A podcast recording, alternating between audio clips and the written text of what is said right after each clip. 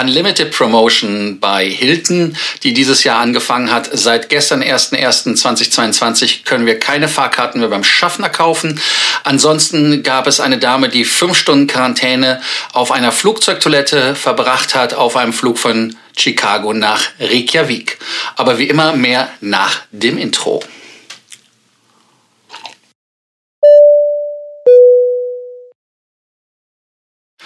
Willkommen zu Frequent Traveler TV Takeoff in der Folge 2 heute am 2.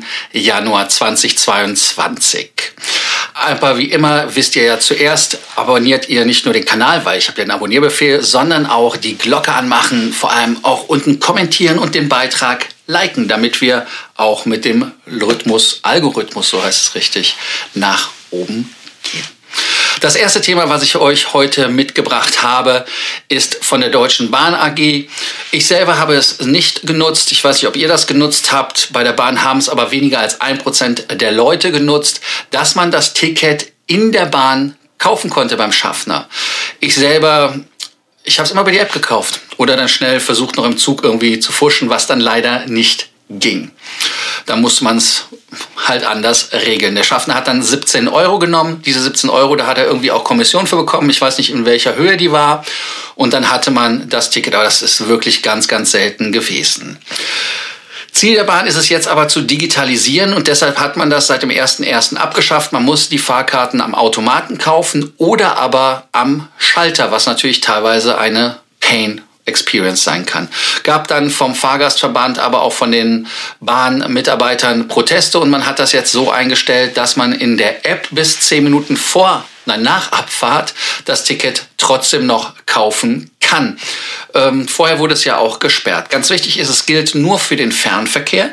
Wer also im Regionalverkehr mit der Bahnfahrt beginnen möchte, der muss dieses Ticket haben. Das heißt also, ihr könnt da sowieso nicht kaufen. Das ist das Wichtige.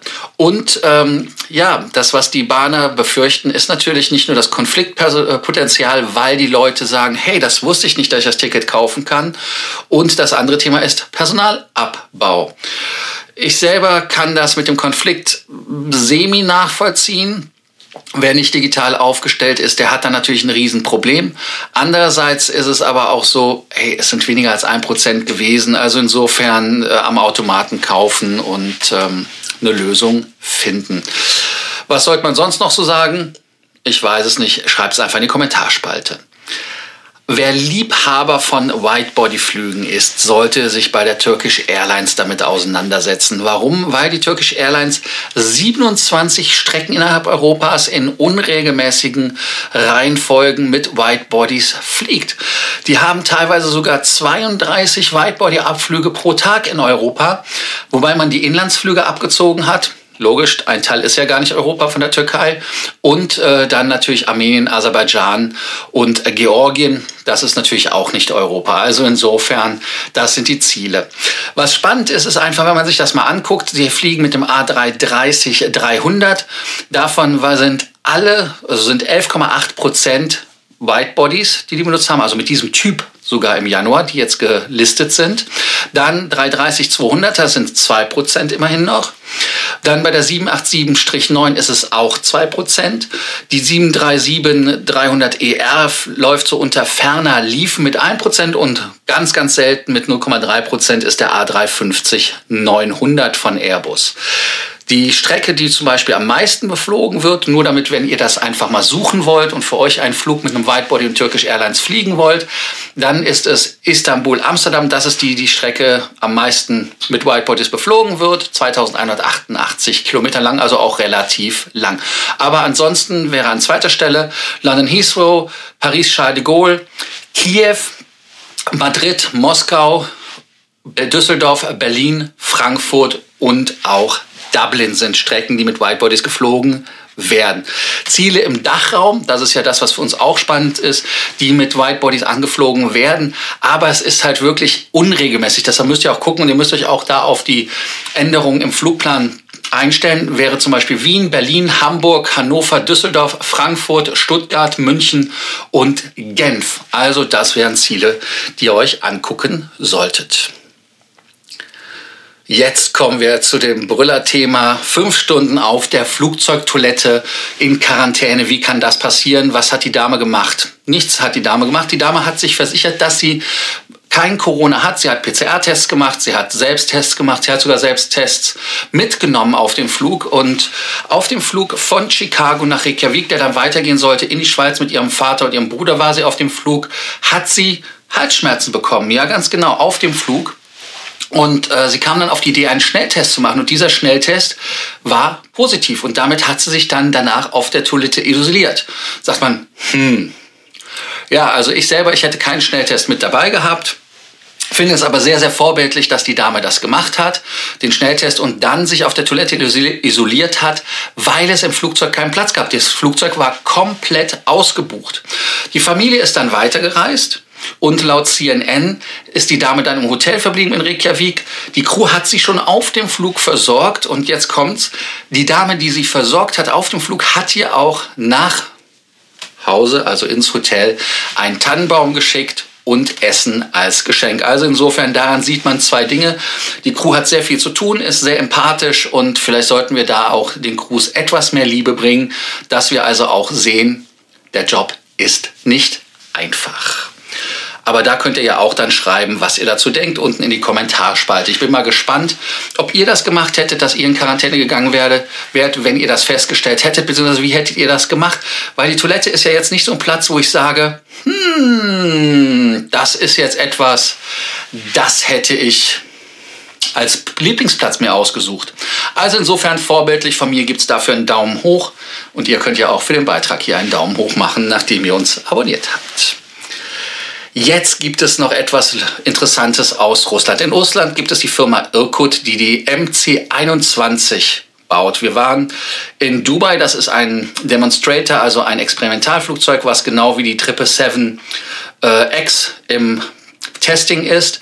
Die haben jetzt eine Zulassung erhalten nach vier Jahren, sieben Monaten nach dem Erstflug spannende Geschichte dabei ist ja, man hat ja gerade in Russland angefangen, auch die Flüge selber zu bauen. Heißt also, die Maschine, die jetzt die Zertifizierung bekommen hat, ist der Typ MC21300 mit europäisch produzierten Flügeln und auch mit Pratt Whitney Triebwerken, den PW 1400G-JM, wer es ganz genau wissen möchte. Die 300er Version mit den äh, russisch produzierten Flügeln muss zertifiziert werden. Und dann natürlich soll es noch so eine 310er Version geben. Ich glaube, da gibt es nochmal russische Triebwerke drunter, die muss natürlich auch zertifiziert werden. Warum ist das spannend? Ganz einfach deshalb, weil es damit auch wieder mehr Wettbewerb gibt bei den Flugzeugherstellern, weil es gibt ja mittlerweile nur noch so eine Art Oligopol zwischen zwei Herstellern der Freunde aus Seattle, Boeing und aus Toulouse mit Airbus. Das wäre mit den Russen relativ spannend aber auch natürlich die Embraer. Aber das ist alles sehr vernachlässigbar, wenn man sich das anguckt. Würdet ihr mit dem Flugzeug fliegen? Ich persönlich habe da keine Schmerzen, wenn ich das machen würde. Also insofern schreibt es einfach unten. Heute bei der Recherche für diese Folge ist mir etwas über die Tastatur gelaufen, über den Bildschirm gelaufen, wo ich dachte, hm, was ist das denn? Fédération Aeronautique Internationale oder FA. FAI. Ja, so habe ich dann geguckt und habe gedacht, FAI, FIA, FIA kennt man ja aus Motorsport, Formel 1 und so weiter. Aber was ist die FAI?